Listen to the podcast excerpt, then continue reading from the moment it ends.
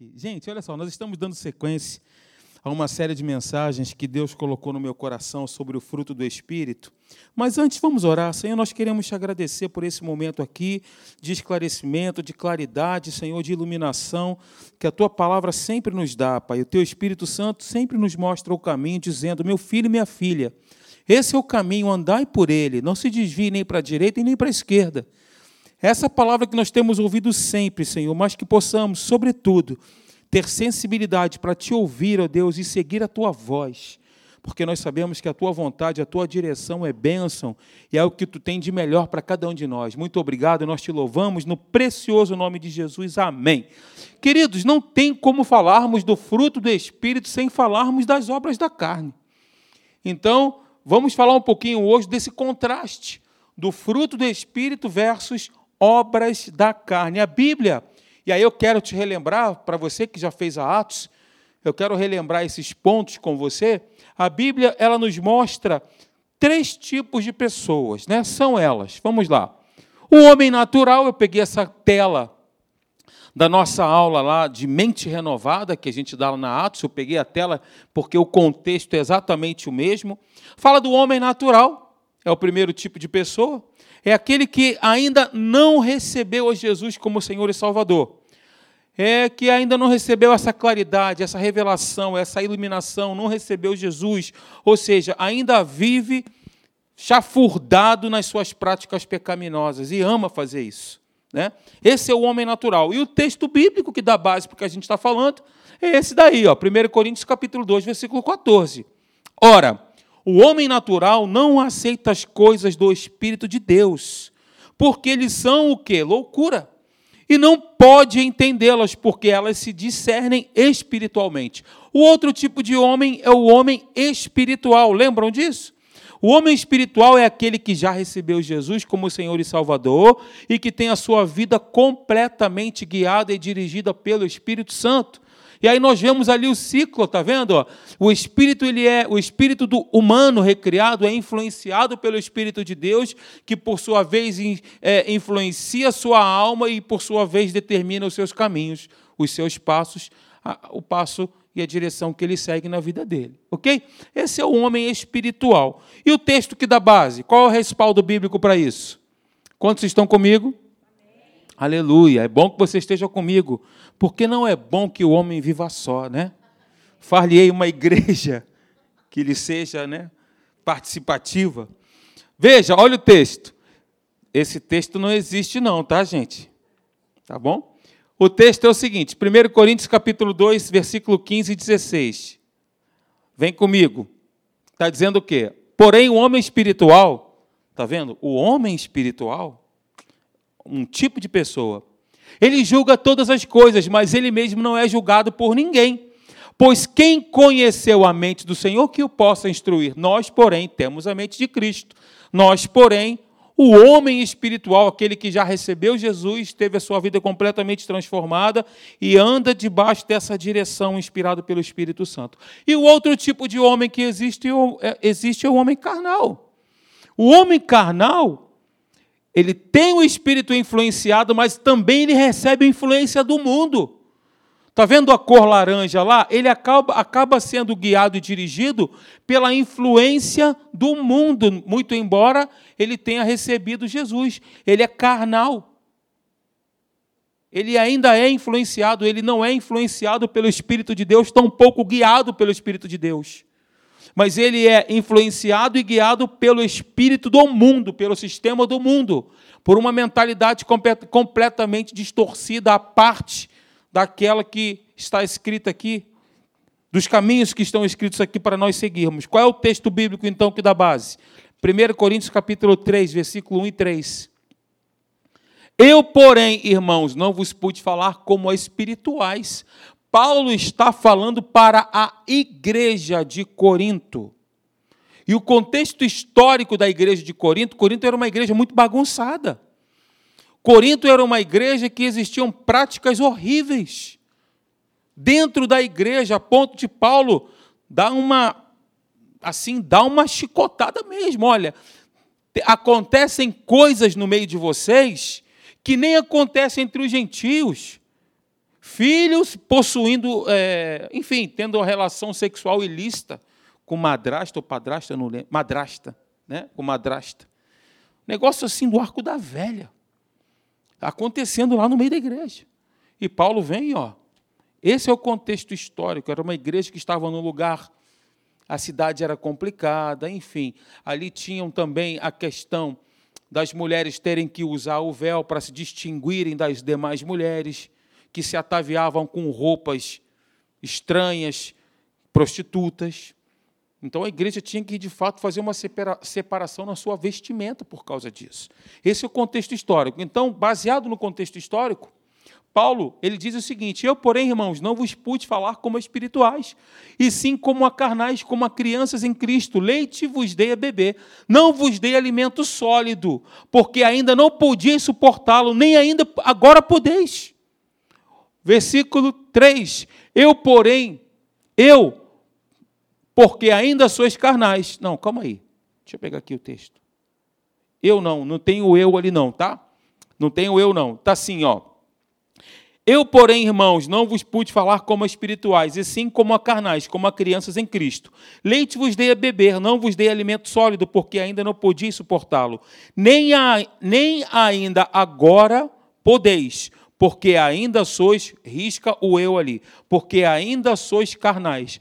Porquanto, havendo entre vós ciúmes e contendas, não é assim que sois carnais e andais segundo o homem? Ou o velho homem? Contendas e ciúmes caracterizavam aquela pessoa, caracterizavam um homem carnal. Isso não acontece hoje nos nossos dias, nem na nossa igreja. Ciúme, contenda, isso não acontece.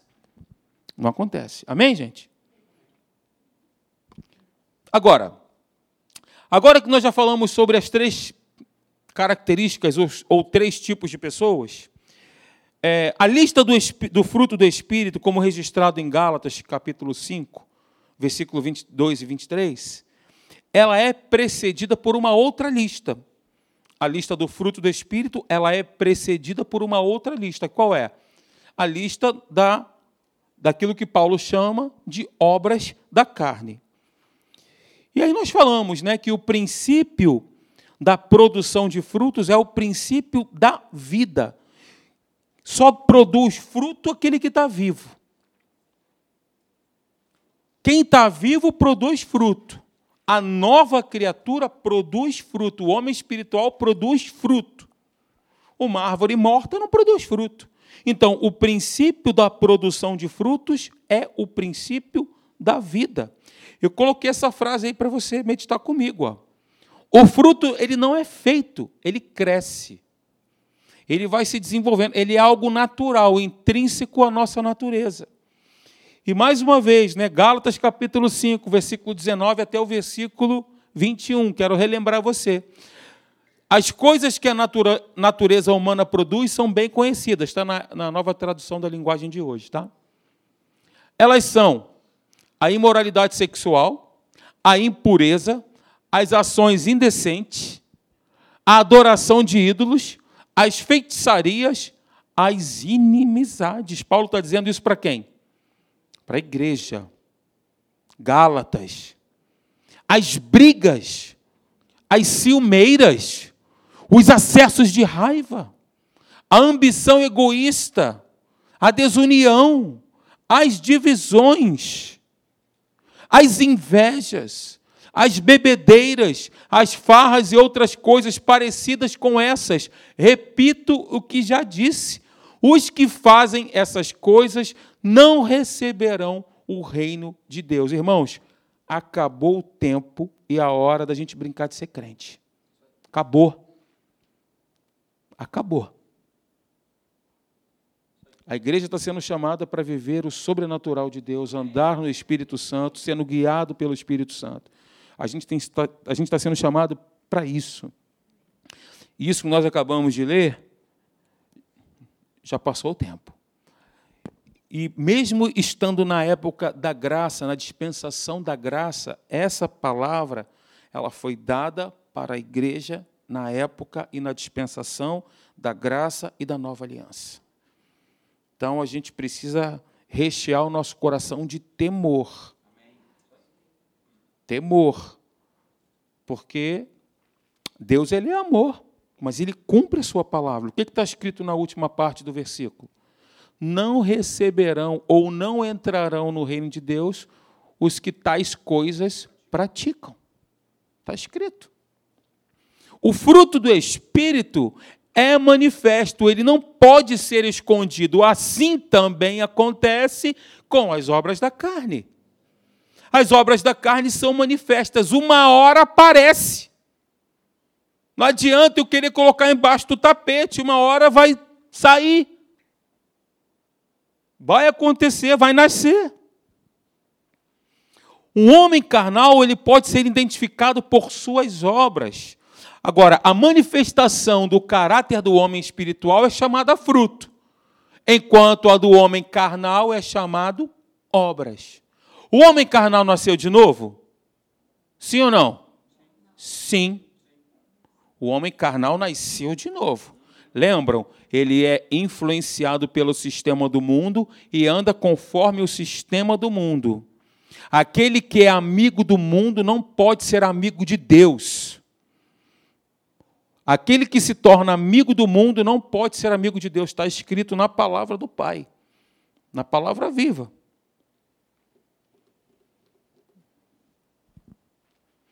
Mesmo sendo nova criatura, se nós não produzirmos o fruto do Espírito, nós não receberemos o reino de Deus. Nós já lemos aqui diversas vezes, João capítulo 15, sobre Jesus é a videira, o Pai é o agricultor, nós somos os ramos. Se um ramo ligado à videira não produzir fruto, o agricultor corta e esse ramo é lançado no fogo. Ora, ele estava vinculado, ele estava ligado. O simples fato de não produzir fruto já o qualificou para ser lançado na fogueira. Quem não produz o fruto do Espírito produz obra da carne, não tem meio termo. Não tem coluna do meio, queridos. Eu estou pregando para mim também, tá?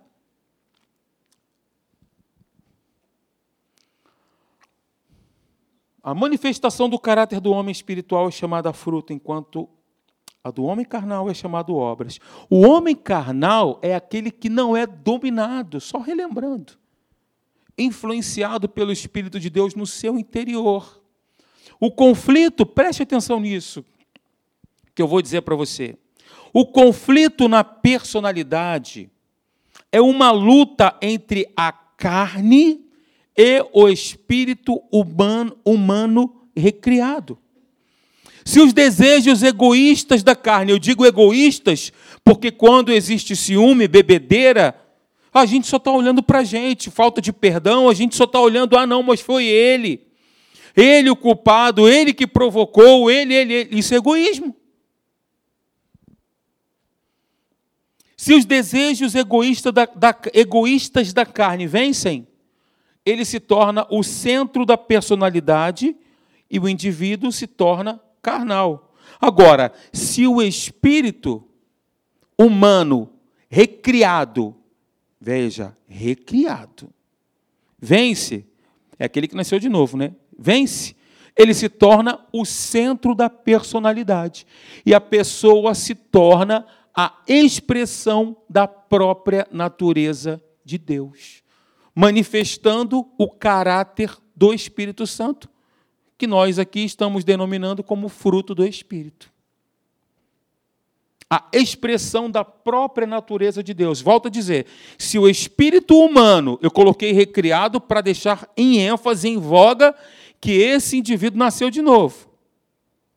Se o espírito humano recriado vence, ele se torna o centro da personalidade e aquela pessoa ela se torna a expressão da própria natureza de Deus. Ela vai ser Jesus na terra. Nós somos chamados para sermos Jesus na terra. Só seremos Jesus na terra expressando a própria natureza do próprio Deus. Eu e você, queridos. Amém? Então, o resultado de uma vida onde os desejos egoístas dominam é a manifestação, é o resultado das obras da carne. E o resultado de uma vida onde o espírito humano recriado domina é a manifestação do fruto do espírito. Vocês estão pegando? Que bom. Voltemos então para o texto agora de Gálatas capítulo 5, mais versículo 17. Voltando só um pouquinho, tá? Eu vou projetar para você para a gente andar rápido. Veja o que, que diz o texto. Porque, a, porque o que a nossa natureza humana quer é contra o que o Espírito quer. E, que o, e o que o Espírito quer é contra o que a natureza humana quer. Os dois são inimigos. E por isso vocês não podem fazer o que vocês querem. Eu coloquei na nova tradução da linguagem de hoje porque eu achei mais apropriada essa definição. Mais fácil também de entender. Gente, a diferença entre as obras da carne e o fruto do espírito é muito evidente. A carne produz obras, o espírito humano recriado, que é o nosso espírito unido ao Espírito Santo de Deus, produz o fruto. Aquele que se une ao Senhor torna-se um espírito com ele. O meu espírito recriado, unido ao espírito de Cristo, vai produzir o fruto do espírito. É desse jeito. O nosso espírito deve sempre dominar o nosso corpo. Diga para você mesmo: o meu espírito deve sempre dominar o meu corpo. Sempre. Sabe por quê, queridos? Sabe por quê? Porque Romanos capítulo 8, versículo 13 diz isso aí, ó. Porque se viver de segundo a carne, nós vamos fazer o quê? Preste atenção, Paulo estava escrevendo para quem essa, esse texto? Para a igreja em Romanos. Porque se nós vivermos, andarmos, pensarmos segundo a carne, nós estamos caminhando para a morte. Nós caminharemos para a morte, mas se pelo Espírito mortificardes os feitos do corpo ou da carne ou desse sistema, certamente vivereis. Ok, queridos? Vamos então falar sobre obras da carne, relembrando novamente o texto lá em Gálatas capítulo 5. Só para relembrar mesmo, as coisas que a natureza humana produz são bem conhecidas, elas são imoralidade sexual, a impureza, as ações indecentes, a adoração de ídolos, as feitiçarias. E aí você pode entender ali a adoração de ídolos de toda a espécie, não somente aquele feito por mãos humanas, podendo ser inclusive um familiar, um parente, um filho, um pai, o teu trabalho, o teu emprego, tudo pode ser um ídolo. OK? As feitiçarias nós vamos trabalhar cada ponto desse. Que é isso, Alexandre? Como é que eu posso ser feiticeiro? Estou na igreja. Calma, vamos chegar lá. As inimizades, isso é mais comum, né? Isso é mais comum. Estava conversando com uma pessoa, ela estava dizendo: Ah, eu conheci uma pessoa aí, no... a gente não se falava, eu não ia com a cara dela. Isso é a coisa mais comum que, que existe. Mais comum que existe dentro da igreja. Está espantado não? Inimizade, brigas, ciumeiras, acessos de raiva, ambição egoísta, desunião, divisões, invejas, bebedeiras, farras e outras coisas parecidas com essas. Repito que já disse que vocês, o que os que fazem essas coisas não receberão o reino de Deus. E tem um outro texto em Tiago, capítulo 4, do versículo 1 ao versículo 5, que fala basicamente a mesma coisa que eu aconselho que você depois leia na sua casa. Obras da carne, o que significam então? Perversão de instintos naturais, força que tende para o pecado, feitos do corpo, natureza terrena, velho homem, tudo isso falando alto, tudo isso em voga. Obras da carne é exatamente isso. Aqueles que praticam as obras da carne não poderão herdar o reino de Deus. Praticar. Nós falamos, né, na Atos, que nós somos santos, amém, gente? O pecador é aquele que ama e pratica o pecado. Esse é o pecador, não é o nosso caso. O, o, o indivíduo que está ali ama e pratica, e ama, deseja, e é desenfreado isso, é um pecador, é, ele está na prática do erro, do engano. Esse é um pecador. A natureza carnal pecaminosa precisa ser resistida. Nós não falamos isso no nosso último encontro aqui? Resistir versus fugir. Nós falamos isso. Nosso combate é um combate de resistência. Nós não fomos chamados para lutar, mas para resistir. Resistir com as armas que Deus tem nos dado. E quais são elas? Quais são as armas que Deus tem nos dado? As armas que nós temos recebido de Deus são poderosas nele para destruir fortaleza, anulando nós sofismas. As nossas armas não são carnais, mas poderosas em Deus. Está se referindo referindo à palavra viva. Então, a nossa natureza pecaminosa precisa ser resistida e mortificada em uma vigilância contínua, constante. E aí a Bíblia cita alguma delas, né? Eu vou ficar hoje só em uma, porque a gente não vai conseguir definir toda. Eu vou ficar só em uma que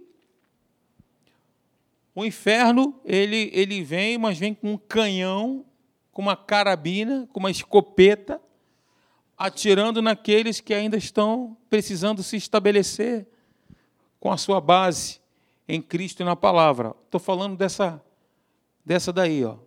Prostituição, porneia, no grego, significa entregar-se à devassidão desmoralizar-se, desvalorizar-se, desonrar-se, desacreditar-se. É um comércio habitual ou profissional de sexo, amor falso, sexo ilícito. Isso é prostituição. Sendo adultério, sexo ilícito de uma pessoa casada com uma outra pessoa sem ser o seu cônjuge. Fornicação é o sexo ilícito de uma pessoa solteira fornicação, está tudo dentro desse conteúdo aí. Prostituição. A prostituição é uma obra da carne que envolve a área sexual e pode, em um sentido mais amplo, abranger outros tipos de pecado nesta área. Lembrando, os que tais coisas praticam não receberão o reino de Deus. Nós estamos começando aqui só falando sobre prostituição. Nós ainda vamos chegar naquilo que nós consideramos ser mais brandos, né? mas, na verdade, pecado é pecado. Ciúme está na mesma classificação. Só que cada um traz uma consequência diferente. A prostituição pode carrear e trazer consequências gravíssimas ciúmes e outras coisas mais também, inimizades, enfim, enfim, todas as outras, todas as outras coisas. Agora, veja o que, que diz Provérbios capítulo 6, versículo 32, sobre esse conteúdo. O que adultera com uma mulher, e aí você pode ent entender também o sexo oposto, né? O que adultera com um homem ou com uma mulher está fora de si. Só mesmo quem quer arruinar-se é que pratica tal coisa. Pratica. E aí nós temos outros textos. Eu queria, inclusive, que você abrisse um que está em Atos capítulo 15, por favor. Abra comigo. Ajuda você a despertar, você que está dormindo, que aí você tem que abrir a Bíblia, se concentrar para chegar lá no texto. Atos 15, capítulo 15, versículo 20. Atos 15, 20. Ó, deixa eu dizer uma coisa para vocês. Vocês são uma benção, hein? Vocês são uma benção. São os heróis da resistência, os remanescentes. Isso aí, pessoal. Atos capítulo 15, versículo 20. Acharam? Mas, quem pode ler para mim? Alguém pode ler? Pode? Ah, ótimo, vem cá.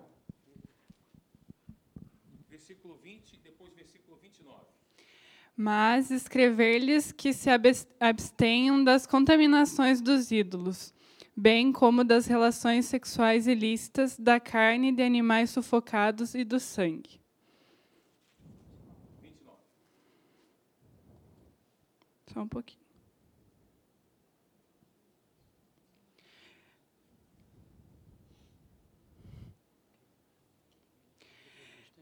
Que vos abstenhais das coisas sacrificadas aos ídolos e do sangue, e da carne sufocada, e da prostituição, e destas coisas fareis bem de vos guardar, bem vos vá. vá. Na minha versão está também de relações sexuais ilícitas. Na minha versão. Que aí abrange todo esse conteúdo. Veja que prostituição é algo amplo, né? E aí, mais à frente, Atos capítulo 21. Atos 21, 25. Quem pode ler para mim? Alguém pode ler para mim? Alguém espontaneamente pode ler para mim? Todavia, quanto aos gentios que têm crido, já escrevemos dando o parecer que se abstenham do que é sacrificado ao, aos, aos ídolos, do sangue, do sufocado e da prostituição. Os que tais coisas praticam não poderão herdar o reino de Deus. Uma mensagem na época da graça. O nosso ouvido não gosta muito de ouvir isso. A gente não gosta muito de ouvir. A gente gosta de ouvir que nós somos mais que vencedores sempre. Assim a gente gosta. Isso é bom. Mas, por outro lado, a Bíblia, como nós sabemos, ela tem os seus limites. Ela tem os nossos direitos em Cristo, aleluia, cura, prosperidade, saúde, família abençoada, promessa de Deus, mas tem as suas obrigações. Direitos e obrigações são irmãos gêmeos, andam juntos no mesmo caminho. Estou em Cristo. Agora a gente tem ouvido muito aí, né? Dessa graça superabundante, extremamente maravilhosa. Tudo bem, Deus é isso mesmo, Ele é maravilhoso, Ele, é, Ele nos favorece, está tudo certo. Mas eu não posso colocar nesse a minha vida toda nesse saco sem observar outras coisas que são fundamentais que a Bíblia está nos mostrando que nós devemos andar, ser dirigidos, guiados pelo Espírito Santo, nos apartando do mal, praticando a justiça. A gente está falando de algo aqui, como eu disse, que parece ser, nossa, esse aqui é o pecado mais violento que existe, mas nessa lista, nessa classificação aqui de Paulo para os Gálatas, ele não colocou assim ó, o nível de mais importante ou menos importante. Ele elencou, ele fez uma lista de coisas que classificam-se como obras da carne. Todas elas com o mesmo peso, todas elas com a mesma importância. A gente fala muito né, sobre a questão da falta de perdão. Pasmem, isso acontece muito dentro, dentro da igreja a falta de perdão, eu não vou perdoar, eu estou magoado com a pessoa, querido. É, a falta de perdão é como se você tem até, até aquela frase que diz, né, que é você, é, como é que é? Você toma o veneno? É, você toma o veneno, é verdade, e espera que a pessoa, que a outra pessoa morra, mas é você que está tomando veneno. Quem é que vai morrer? Não perdoamos. E a gente fala muito sobre essa questão do perdão. E, invariavelmente, por vivermos em comunidade, acontecem às vezes coisas. Às vezes a pessoa está. Aconteceu alguma coisa em casa, aí ela falou de uma forma não como você esperava, com o sorriso habitual, e aquilo ali já é suficiente para criar toda uma estrutura montada pelo inferno, é claro, né? porque o diabo vem assim, nas suas sutilezas. O diabo não vai falar para você, a sugestão do inferno não vai ser assim para você: olha, mata o teu irmão. Não, não vai ser assim. O teu irmão não te deu bom dia, não falou contigo. Você sorriu para ele, ele não sorriu para você. São sugestões, e essas coisas vão crescendo, crescendo, crescendo, até se tornarem algo intransponível. A Bíblia, inclusive, classifica como raiz de amargura. Existe algum tipo de raiz que não cresce? Você conhece? Sim ou não? Todas as raízes na face da terra, elas crescem ou para baixo ou para o lado. A gente brincava muito lá na empresa, aí, parabéns, a gente está crescendo igual empim, né? Ou seja, para baixo, né? Não está crescendo nada, está evoluindo, né? Eu brincava na empresa com o pessoal. Mas todas as raízes, invariavelmente, elas crescem. E a raiz de amargura, ela também cresce. Ela vai se ramificando dentro do espírito. Dentro da alma, melhor dizendo. Vai crescendo, vai ramificando, criando estruturas, ramificações. E depois que arranca, como é que, o que acontece quando você arranca? Vai vindo terra, vai vindo tudo. Aí tem que ter o tempo da cura, né? O tempo da restauração. É por isso que a restauração é, é ao longo de. O melhor remédio é o tempo. E Deus vai curando, vai cicatrizando, vai colocando aquela pasta de figo né, espiritual, vai cuidando do nosso interior. Aí nós vamos ouvindo a palavra, ouvindo a palavra, e nós vamos lembrar, mas isso não vai trazer mais dor para a gente. Esquecer é amnésia. Quando você lembra e eu também, quando nós lembramos e não traz dor, aí de fato houve o perdão. Aí de fato a cura se estabeleceu. Mas quando nós lembramos e causa dor ainda, é um processo que precisa ser curado. E é o Espírito Santo que cuida disso, gente. É o Espírito Santo que vem e cuida disso, restaurando e tratando a gente. Amém, queridos? Eu vou ficar aqui hoje com você só em prostituição, no tema, tá? tema prostituição, porneia. Os que tais coisas praticam não poderão herdar o reino de Deus. E o detalhe, que é o fundamento disso tudo, que é o contexto, é que todas essas exortações do apóstolo Paulo foram feitas para a igreja, foram ditas para a igreja, não foi dita para quem tá, para quem é um homem natural, foi dita para o homem carnal e também para o homem espiritual para aqueles que receberam Jesus. Que bom que você está aqui hoje. Que bom que nós estamos aqui, né, ouvindo a palavra de Deus e, baseado no que a gente está ouvindo, como diz o texto, se assim procederem, mortificardes os feitos do corpo, certamente vivereis. Mortificardes, isso fala de algo que é sempre constante, mortificardes os feitos do corpo, fala de mortificardes os desejos da nossa carne, porque a carne milita contra o espírito. Nós lemos o texto, porque são opostos entre si. E aí a gente sempre falou isso, né? Nas nossas pregações. Nessa batalha, quem é que vence? Espírito e carne. Carne é um pensamento afastado da verdade. É um desejo, né? Nessa batalha, quem vence, queridos? Quem tiver mais alimentado. Não é isso? Nós sempre temos falado isso. É simples, é verdadeiro e é abençoador. Amém? Fica de pé comigo. Aleluia.